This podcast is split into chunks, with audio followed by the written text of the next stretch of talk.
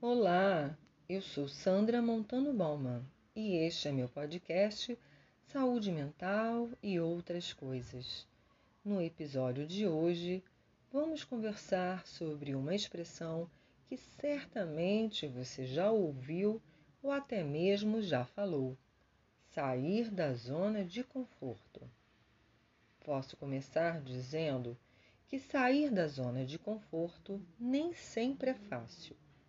Muitas vezes nos mantemos lá por comodismo, por condicionamentos ou simplesmente porque estamos vivendo no piloto automático.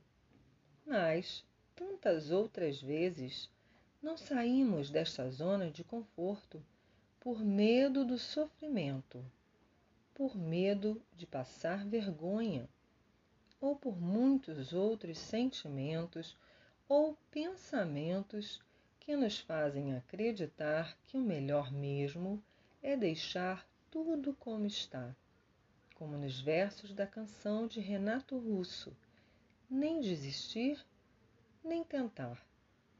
Vamos vivendo sem nos darmos conta de que, ao fugir daquilo que consideramos sofrimento, ou seja, das emoções consideradas desagradáveis por nós, que surgem ao sairmos desta zona de conforto, também sofremos. Sofremos porque nos fechamos ao crescimento. Sofremos por não estarmos conscientes dos nossos processos internos. Sofremos porque vamos nos misturando com os nossos pensamentos e emoções e deixando de fazer as coisas que são importantes para nós. E assim, vamos confirmando crenças centrais de fracasso, desamor, desvalor e contando sempre as mesmas velhas histórias a nosso respeito. Faça uma pausa para se ouvir. Pergunte-se sobre o que é importante para você.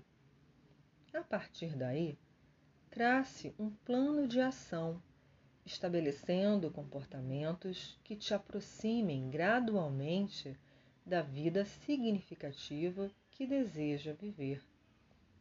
É bem provável que as emoções desagradáveis apareçam neste momento. Mas lembre-se, tudo, ou pelo menos a maioria do que hoje existe no mundo e que nossos olhos podem ver, existiu primeiro no sonho de alguém. Você já sabe o que considera importante para você?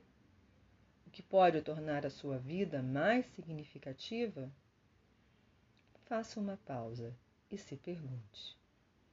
Este foi mais um episódio do meu podcast saúde mental e outras coisas. E eu sou Sandra Montano Bauman.